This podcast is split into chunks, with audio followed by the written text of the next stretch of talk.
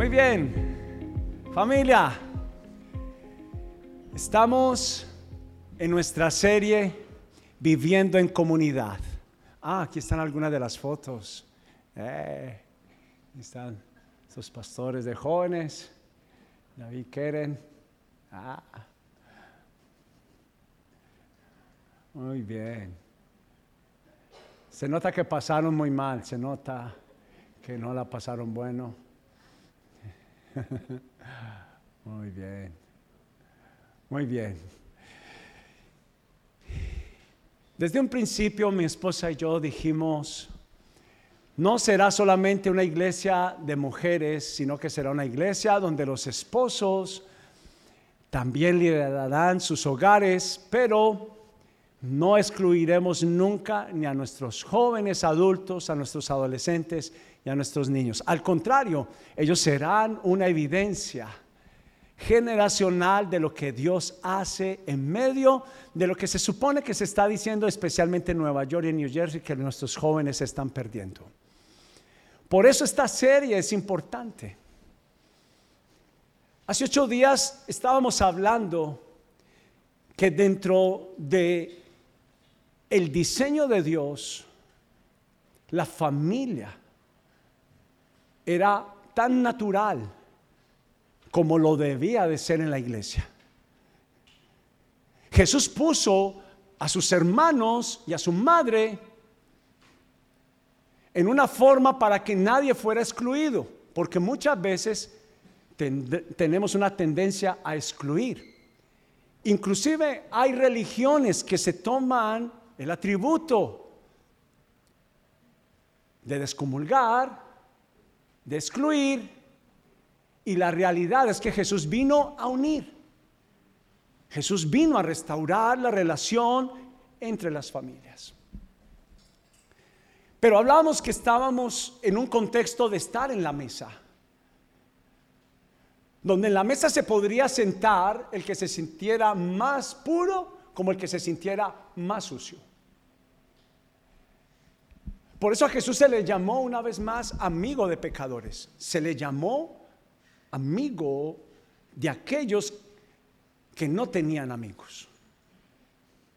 Es por eso que Casa Evidencias se ha puesto una meta.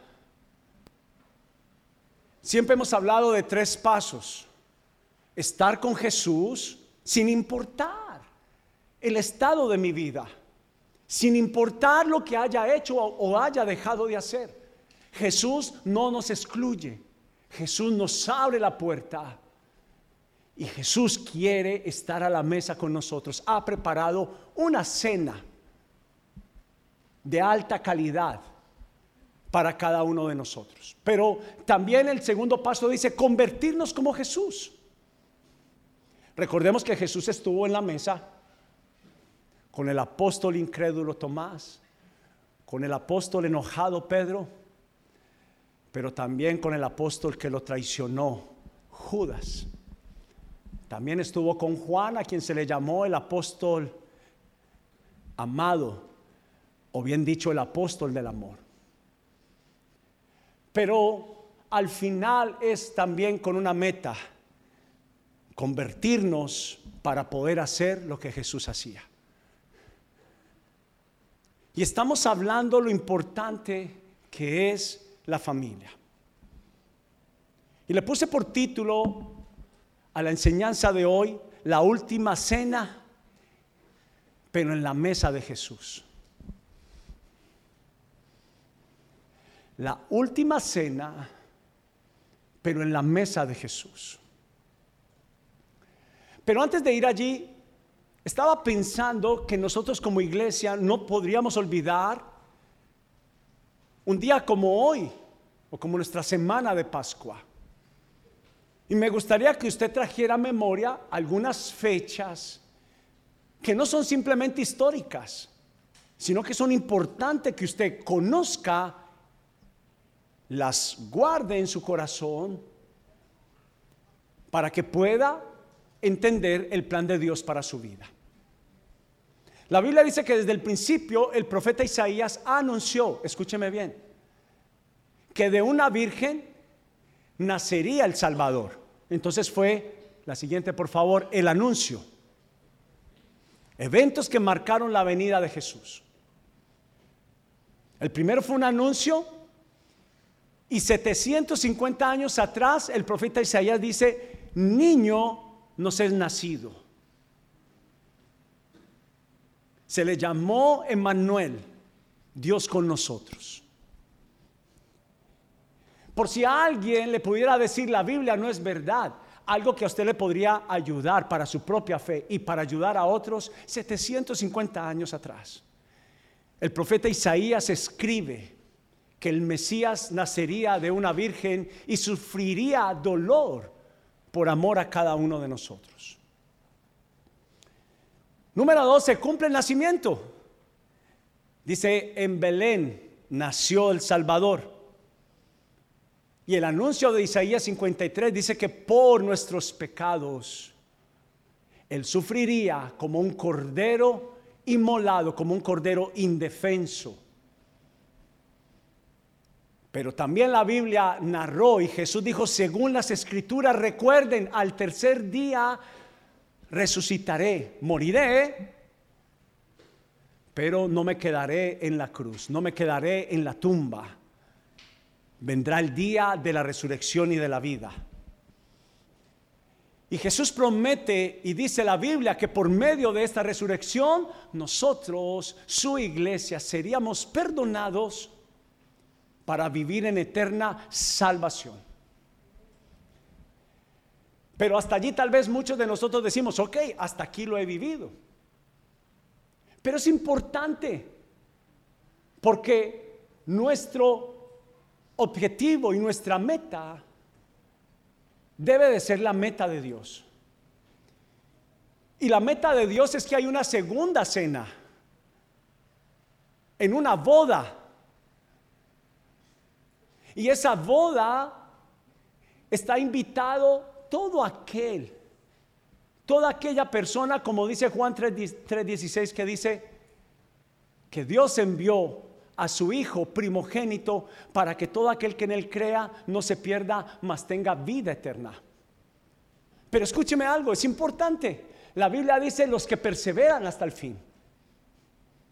Y hasta el fin es aquellos que entendemos que viene la segunda venida. Jesús vendrá por aquellos que entienden y comprenden que nuestra batalla es hasta el final.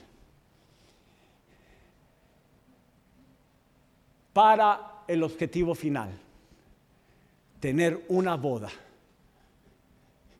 Dice la Biblia en la morada celestial.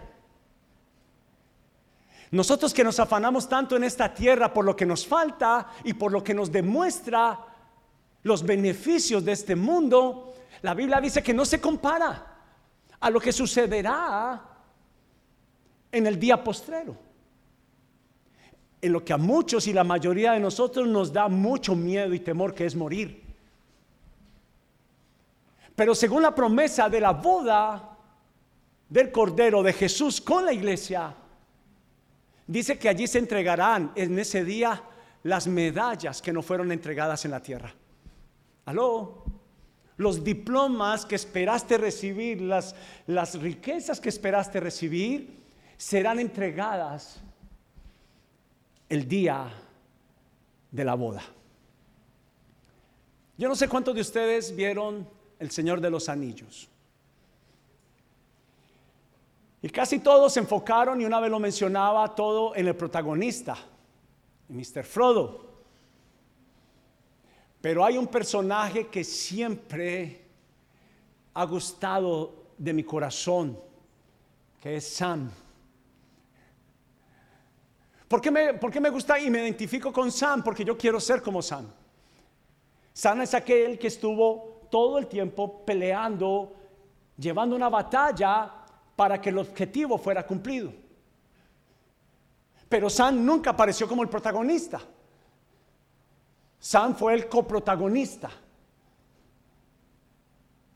Y a Sam solamente se le entregaron sus honores, sus medallas, solamente hasta la última película. Y esto refleja mucho del corazón de los creyentes, que no perseveran, perdón, que no dejan de perseverar hasta el fin, que no anhelan las estrellas de este mundo. Escúcheme, que no están esperando las recompensas de los terrenales, sino que es alguien que espera el regalo más importante que pudiera tener alguien, y es gozar de la vida eterna. Escúcheme, porque cuando hablamos de Pascua, hablamos de vida eterna. Hablamos de vivir con Jesucristo después de nuestro paseo, nuestro paso, nuestra aventura por la tierra. Y quiero mencionar esto porque es importante. No nos puede pasar que cuando Jesús venga por la iglesia, no sepamos lo que está pasando, sino que nosotros podamos reconocer y, principalmente que no tengamos temor. Aló. una buena forma de entender mi vida en Dios es cuánto estoy aferrado a este mundo. Pero para poder entender mejor, quiero que vaya conmigo, por favor, abra la Biblia en San Lucas capítulo 22. San Lucas capítulo 22, verso 7.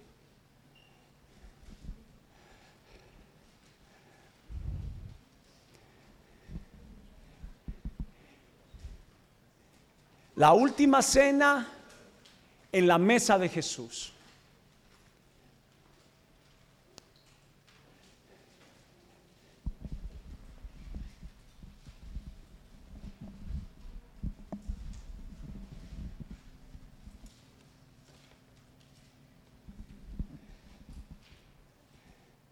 La narración del apóstol investigador, que no estuvo presente, sino el, apóstol no ocular. Me encanta el libro de San Lucas. Dice en la versión reina, perdón, nueva traducción viviente, el verso 7 dice, llegó el festival de los panes sin levadura cuando se sacrificaba el cordero de la Pascua.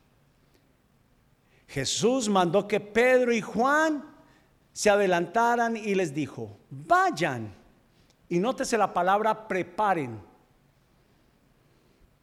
Preparen la cena de la Pascua para que podamos comerla juntos. Mira para acá para poder entender también el contexto. La cena de la Pascua es el día que Dios le dijo a Moisés, vayan a casa, maten un becerro el mejor sin mancha y sin defecto. Y de la sangre del cordero póngalo en los linteles de su puerta y de las ventanas. Y cuando pase el ángel de muerte, la muerte pasará. La palabra Pascua significa pasar de largo. Y por eso los judíos y nosotros los cristianos celebramos bajo el conocimiento que aunque la muerte vino, Dios nos protege. ¿Estamos de acuerdo? Por eso apelamos a la sangre de Jesús. Entonces, dijo, vayan y preparen la cena de Pascua para que podamos comerla juntos. Por favor, la palabra juntos, no solos.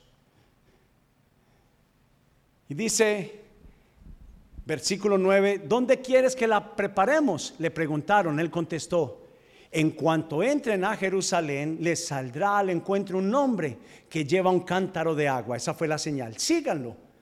En la casa donde él entre, díganle al dueño, el maestro pregunta, ¿dónde está el, el cuarto de huéspedes en el que puedo comer la cena de Pascua con mis discípulos? Versículo 12 dice, Él los llevará a un cuarto grande en el piso de arriba. Y nótese esta frase, ya está listo. Allí deben preparar nuestra cena. Ellos fueron a la ciudad, encontraron todo como Jesús les había dicho y allí prepararon la cena de Pascua. Cuando llegó la hora, Jesús y los apóstoles se sentaron juntos, una vez más la palabra juntos en la mesa. Vamos a ver lo primero que pasa en la última cena a la mesa de Jesús. Y significa que hay una preparación. Mire para acá. Para estar juntos debe haber una dedicación de prepararse. Se prepara y se piensa con tiempo de antelación. Se planifica. Estamos hablando de familia y de comunidad y algo que hemos visto en los Estados Unidos, que si no se planifica muchas veces para nuestra propia mesa, para nuestra propia casa, para estar con nuestros hijos, cuanto más para estar en comunidad con otros. Pero algo que Jesús procuró antes de morir es hacer una cena donde pudiera disfrutar a su familia. Pero él no lo hizo de cualquier forma ya tenía un lugar. Y eso me habla que yo también debo de preparar un lugar. Cuando yo pienso en comprar una casa y rentar una casa, el principio que queremos enseñarte es que no solamente pienses en ti y en tu familia, sino que tú puedas abrir un espacio para una, para tres, tal vez para cinco sillas más y recuerde, esto es algo que va a chocar mucho con, con aquellas cosas que tal vez nos enseñaron en este país, a pensar solamente en nosotros. Pero también se hace intencionalmente pensando en otros. Y cuando se habla de sentarse a la mesa, debemos de prepararla y prepararla bien. Recuerdo una vez escuchando un libro que me gusta mucho y recomiendo, Cenando con Jesús. Y hablaba de alguien que invitaba a una persona por mucho tiempo, le estuvo invitando. Ven a mi casa, ven a mi casa, te quiero invitar a cenar. Pero la persona estaba muy ocupada y volvía y le decía, ¿por qué no vienes a mi casa? Llegó un momento que la persona ya se sintió tan apenada que le dijo, ok, dime cuándo, ok, voy. Acordaron la hora, acordaron el día y la hora y la persona fue. Para la sorpresa del invitado, cuando abre el anfitrión, la persona estaba en pijama. Le saluda, entra y de repente ve una señal como de apúrese. y la persona se dio cuenta que no estaban preparados.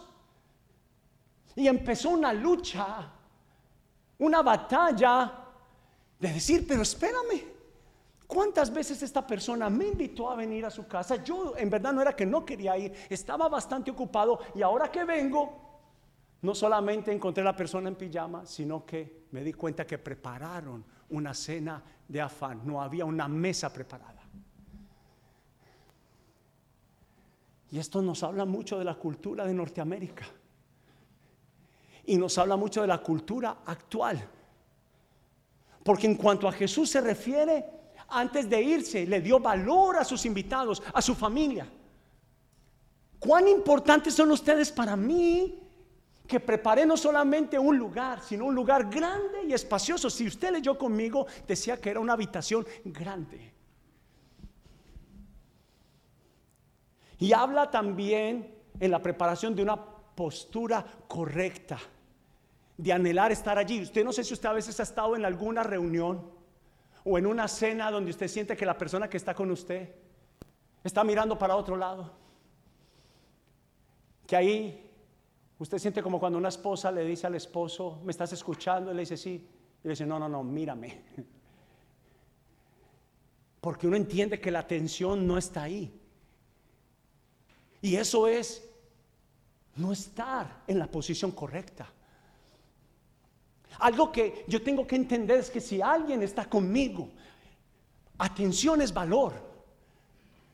Y Jesús quería darle todo el valor a su familia. Porque él dijo las siguientes palabras, dijo, Padre, Una cosa te pido, que ellos sean uno como tú y yo somos uno. Y que ellos sean conocidos por el amor que hay entre ellos, en la hermandad que hay entre ellos, en la comunidad que hay entre ellos. Y eso es lo que está pasando en Casa Evidencias. En Casa Evidencias sabe que yo estoy seguro y lo he mencionado varias veces. Usted no está aquí solamente por un buen mensaje. Usted está aquí porque le gusta estar en familia. Usted está aquí porque sabe que ha estado solo, yo he estado solo y al venir a la iglesia, al venir a los grupos evidencias, nos sentimos acompañados. Pero algo que yo le dije a mi esposa desde que empezamos, si lo vamos a hacer, hagámoslo bien. Desde que teníamos 5, 10, 15, 20, 25 personas que estuvimos casi por 6, 7 años, nunca lo dejamos de hacer como si tuviéramos 7 mil personas. Cada reunión la preparamos para que cada persona fueran una, cinco, diez o veinticinco, o más de cien que somos ahora, se pudieran sentir, diga, óigame, ellos tomaron tiempo para organizarse. En verdad me hacen sentir como en mi casa. Y no me hacen sentir como extraño. Y aquí parte de los, del staff, de las personas que ayudamos, es lo repetimos cada domingo allí mientras que desayunamos, mientras que hablamos entre nosotros, les decimos, por favor, cada persona debe de sentirse como en un hotel cinco estrellas. Pero es una atención al prójimo donde demuestro mi interés y mi aprecio. Tengo que demostrar el valor por mi familia. Padres, madres.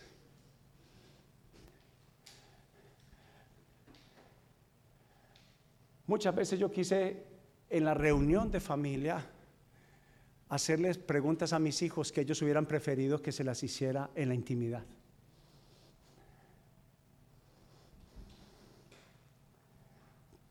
¿Qué más, hijo? ¿Cómo le fue esta semana? Bien.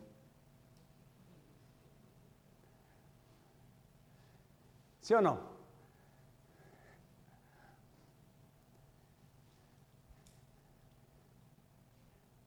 Y descubrí en que pagar el precio, elegir un restaurante, el mejor restaurante. Y en el restaurante a solas, con mi hijo, le pregunto, ¿cómo estás? Pasó de un bien a decirme, papá, bien y gracias por traerme acá. Me estoy haciendo entender. Preparación intencional.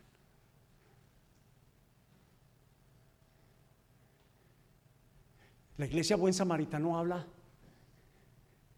de personas que llegamos a casa heridas, pero que reciben un cuidado personal y una atención cinco estrellas. No hablo de una casa, de una familia perfecta, pero hablo de una familia intencionalmente,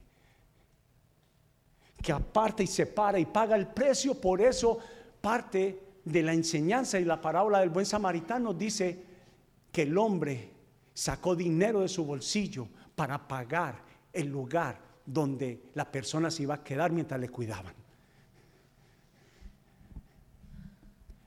Y hemos tomado una decisión en la casa, hacer como Jesús hacía. Porque ser comunidad es reflejar la generosidad. Primero, preparar la mesa. Segundo, desear sentarse a la mesa.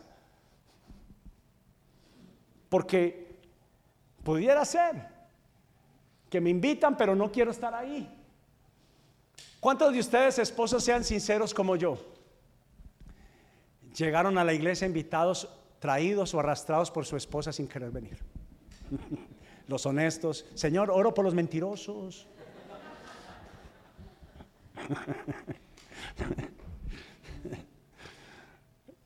Tal vez usted vino desde el cielo y, y no lo trajeron casi que amarrado. Pero vaya conmigo al versículo 14, si es tan amable. No cierre la Biblia. Cuando llegó la hora Mira lo que dice. Jesús y los apóstoles se sentaron juntos a la mesa. Jesús dijo, he tenido muchos deseos, escúcheme, tengo mucho deseo de comer esta Pascua con ustedes antes de que comiencen mis sufrimientos. Pues ahora le digo que no volveré a comerla hasta que su significado se cumpla en el reino de Dios. Ya lo hablé, va a haber una segunda cena en el día de las bodas del Cordero.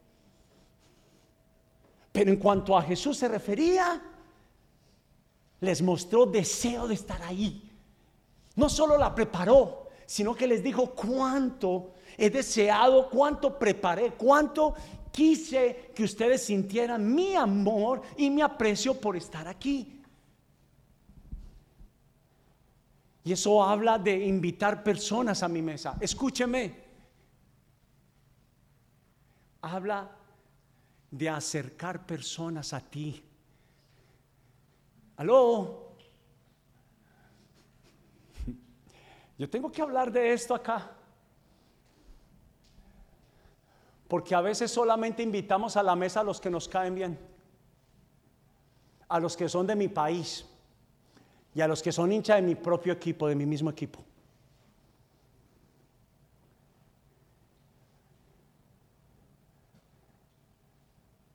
Pero es muy importante que en esta mesa donde debo invitar a más personas, debo yo primeramente aceptar traerlas. Y debo yo de aceptar que ellos vengan y yo debo aceptar estar ahí. Y déjame recordarte algo. El Evangelio no se trata de uno, no se trata de ti.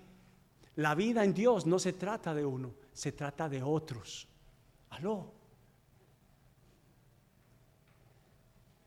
Por eso, cuando piensen que el Señor, Señor, dame un carro, no le pida un carrito porque le va a regalar un carro de colección. Pídale al Señor un carro, pero con principios puros. No el último modelo, sino el, el carro con mayor capacidad para traer personas a su casa, para traer personas al grupo de evidencias. Y a veces para prestar un servicio a la comunidad sentir satisfacción por abrir mi casa y mi mesa para otros. Aló. Pensar que para otros es importante que yo esté en la mesa, pero no solamente el cuerpo, sino también mi mente y mi corazón. ¿Me hago entender?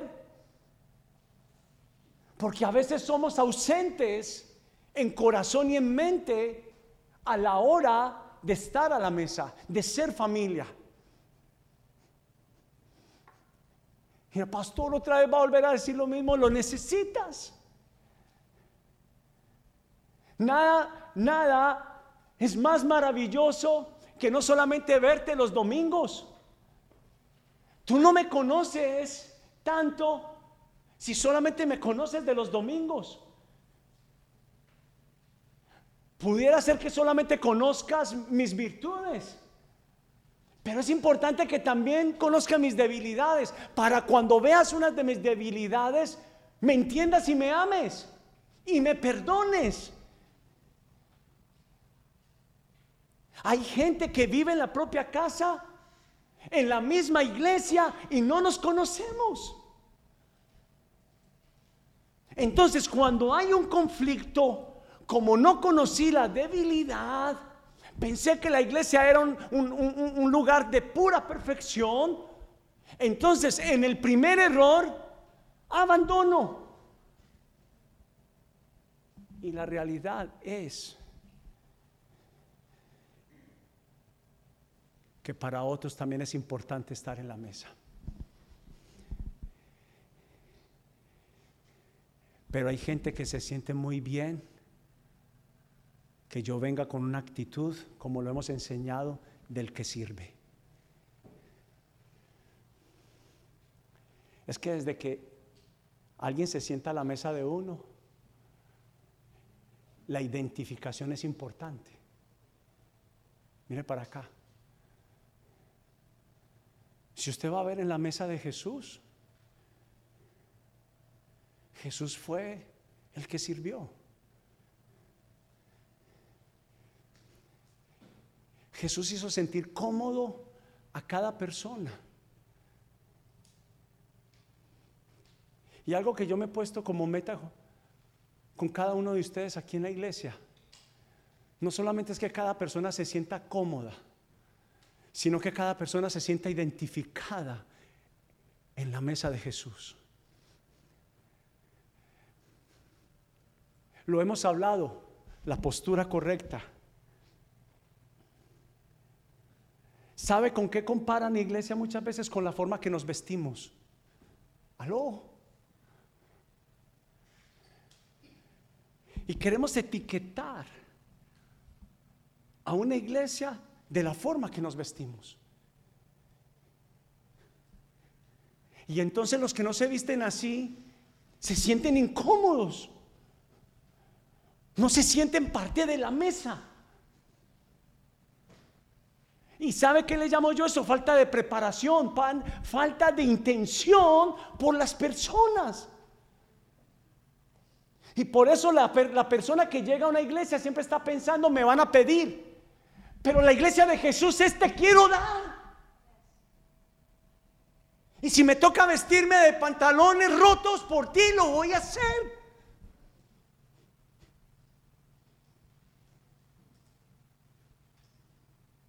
Como no debo de sentirme cómodo, incómodo, perdón, si tengo que estar en un lugar donde todos se visten de etiqueta. Pero yo tengo que ser parte evidente de la casa. Número uno, preparar la mesa. Número dos, desear sentarse a la mesa. Número tres, generosidad en la mesa. Déjeme comienzo con esto. Estábamos en una situación financiera muy mala, mi familia y yo, en Colombia. Una vez hablé de ese testimonio acá hace mucho tiempo. Y me llama la secretaria de la iglesia, de nuestra iglesia madre Medellín, me dice, mi hijo, Melba, Melvita, de Bogotá, en media de paisas. Entonces, eh, le dejaron algo. Yo ahí, un recibo para pagar las deudas estaban hasta acá. Entonces, cuando uno está así, ¿qué es lo primero que uno piensa? Cuando me dice, mi hijo, ahí le dejaron. Y yo, honestamente, yo tenía algo, pa, algo me averiguaron dónde estaba. Me van a, yo estaba esperando un sobrecito en letra, en letra roja, urgente. Mi hijo, ahí está. Yo le, pero Melba, ¿qué? Yo estaba solamente mi mirada puesta en el escritorio de Melba. Mi hijo, esa caja y ese gran costal es para usted y su familia. Alguien se los dejó. Nos llevamos en un taxi y llegamos a la casa. No había gran variedad, pero algo vimos y aprendimos de las personas que hasta el día de hoy no sabemos quién lo hicieron. De aproximadamente unos 10 artículos que había, todo era en gran cantidad. Y yo entendí, y mi esposa y yo, fue mi esposa la que me dijo, amor, así es como yo veo a Dios. Y debería, y pensé yo, y debería de ser los hermanos y la iglesia que no damos de lo que sobra. Ay, pastor, hay gente que me llegó a criticar porque nos estigmamos en una postura de cómo alabar a Dios. Y alguien me dijo, tengo que pedirle perdón. Ay, ¿qué le hice yo a esta persona? No, sí, es que usted grita mucho en la alabanza y yo lo juzgué. Usted brinca demasiado.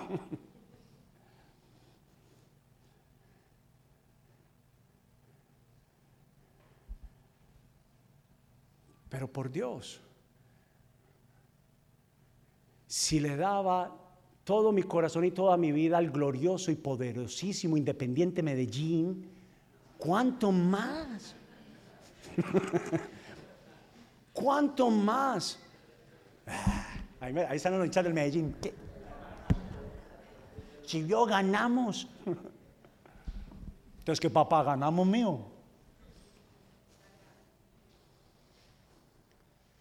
Yo recuerdo caldo doña gallina. Yo no sé si en todos los países conocen la caldo doña gallina. No era una cajita, era un tarro de este tamaño con casi 100 cubitos de caldo doña gallina. Es lo que más me acuerdo de semejante generosidad.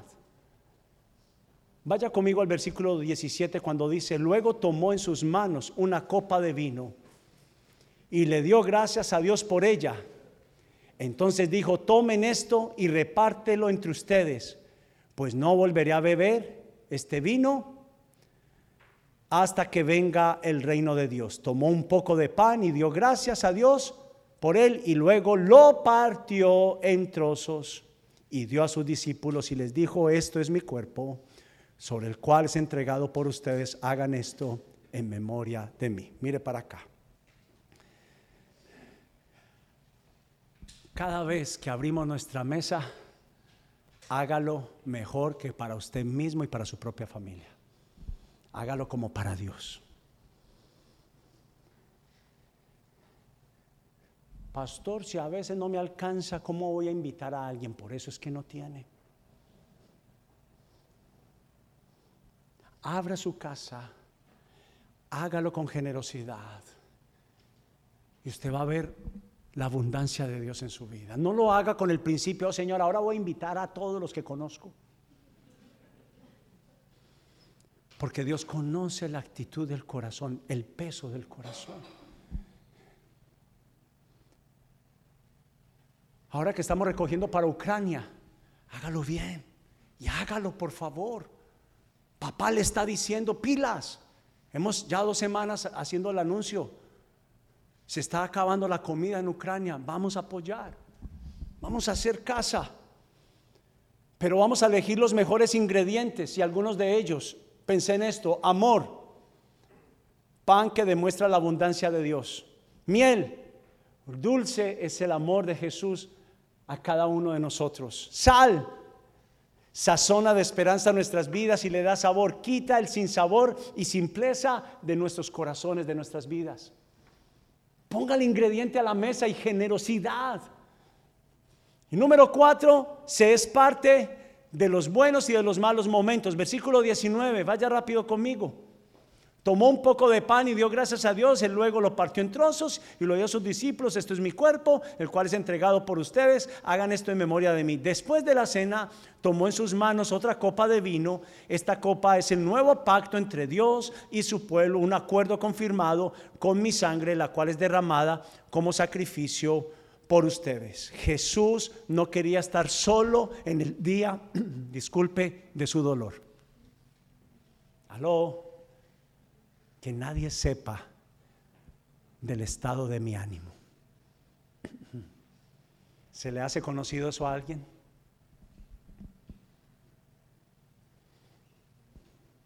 Jesús fue vulnerable. ¿Sabe yo qué pienso? Esto fue un día antes de Jesús ser crucificado, que Jesús no quería estar solo. Es más, en el Getsemaní, Él se llevó a tres de sus discípulos. ¿Sabe? Le quiero invitar a que rompa la dureza del corazón y del orgullo. Y denos la oportunidad a su familia de conocer lo que a ti te aflige. Aló. Lo que te duele Déjanos algunos de nosotros, tu facilitador de grupo de evidencias. Déjanos ser tu diagnosticador. Porque los que hemos aceptado servir a Jesús, ¿sabe que hemos sido? Ayudados. Y no hay nada mejor que ayudar a alguien en el mismo área que uno ayudó. ¿Me hago entender? Y es estando en la mesa donde se viven los buenos y malos momentos, donde no se esconden, donde se reconoce el valor, el costo de la inversión dada por el anfitrión. Aló. Y se evidencia el desprendimiento y la generosidad desinteresada por cuanto yo me refiero a una generosidad que no está buscando nada a cambio. En este país yo conocí una palabra que yo lo he dicho acá, yo desde que escuché eso, yo si con alguna frase he luchado, además de que me parece burda, pero dice el que me rasca, yo lo rasco.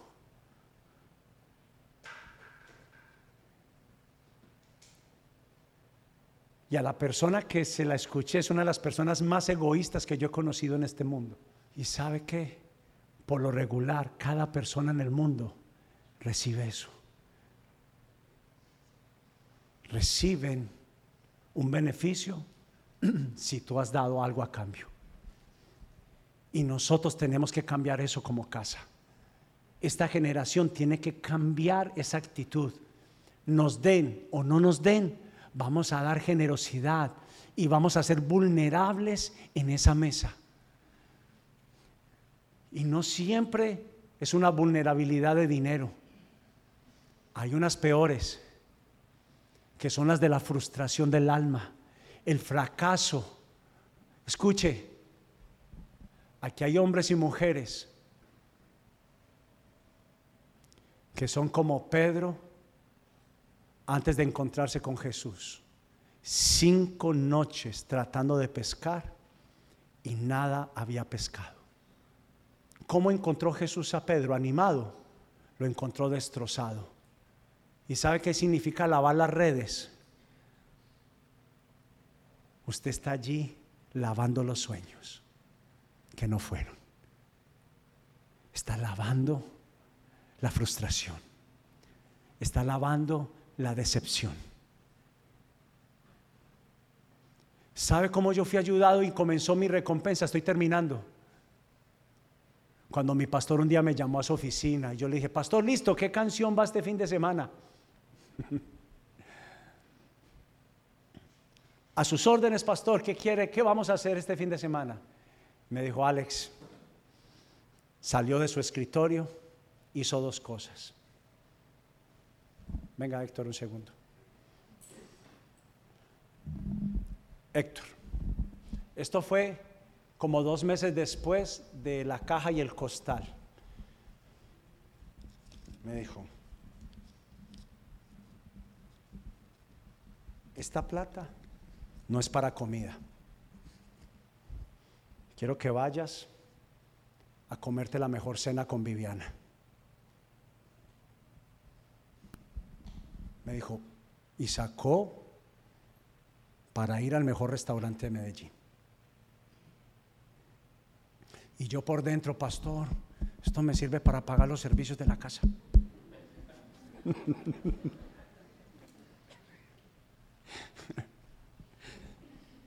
Te aprecio mucho, Héctor. Pero luego cogió mi, mi hombro y me dijo, Alex, he notado algo en ti, que tú eres muy callado. Y mi pastor me enseñó una vez. Me dijo, Andrés, puedes llevar 50 años de ser creyente y 50 años de ser pastor, pero siempre necesitarás a tu pastor que te escuche. Necesitas abrirte. Y a partir de ahí empecé a buscar a mi pastor para contarles mis debilidades, mis tentaciones.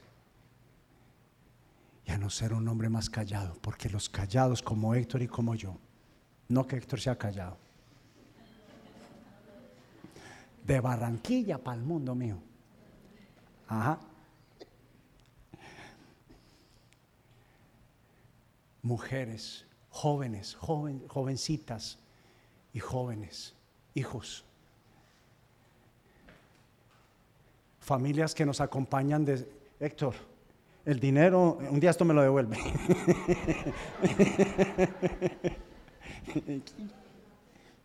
Hágale, Héctor. Mejor lo guardo. Estoy terminando.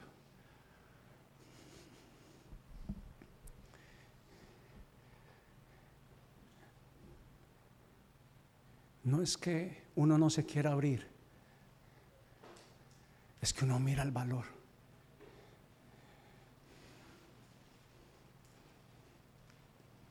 Padres no nos enseñaron a ser intencionales porque no lo hicieron con nosotros. Madre, si eres una líder, eres cabeza de hogar. Compra un anillo para tus hijas padres.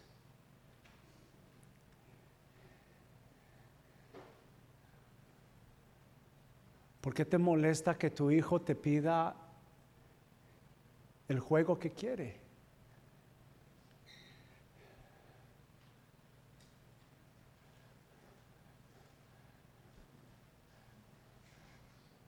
Pero yo quiero aprovechar en esta serie para hablarle a los pocos hijos que vienen con nosotros desde Elizabeth. Estos nuevos hijos de esta casa no son tu familia extraña, son tu familia. Son tu familia y no los has aceptado como tu familia. Son tu familia.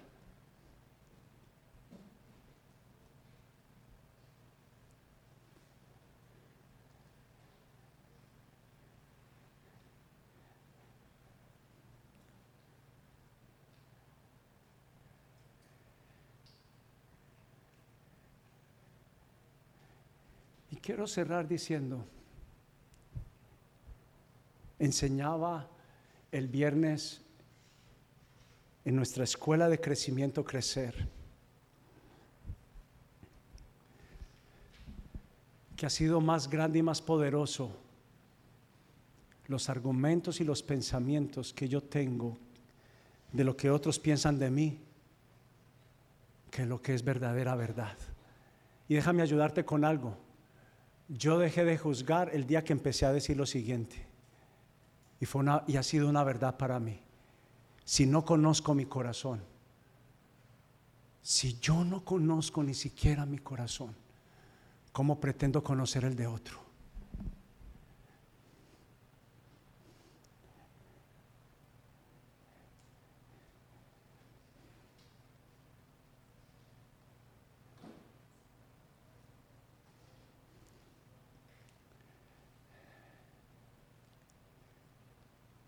Yo quiero cerrar con un acto que lo hacemos el primer fin de semana.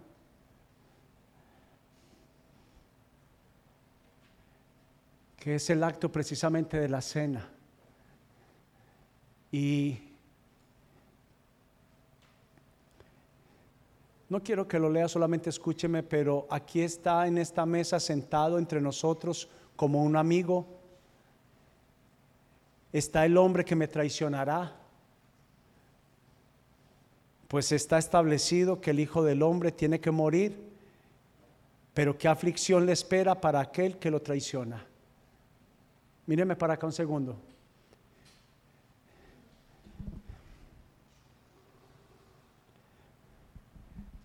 Yo sé que yo le he hablado de Judas y un día saqué un mensaje no para hablar de mi Jesús, sino para hablar de Judas. Porque a través de Judas conocí más profundamente a mi Jesús.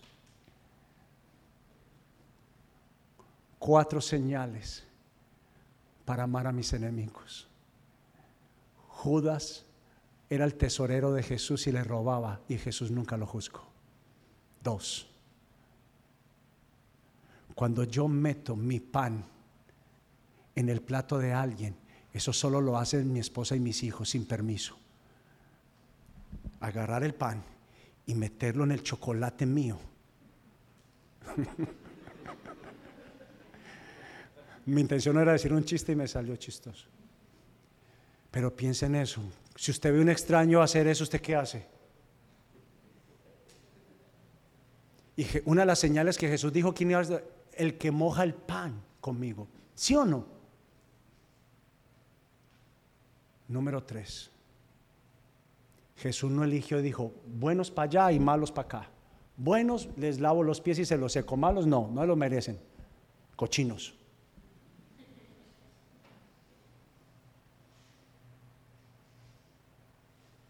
Comenzó con el líder. Jesús todo lo hace con una intención. ¿Por qué comenzó con Pedro? Porque le dijo, Pedro, no, no eres un líder de título, serás un líder que me represente. Y por eso primero lo hago contigo.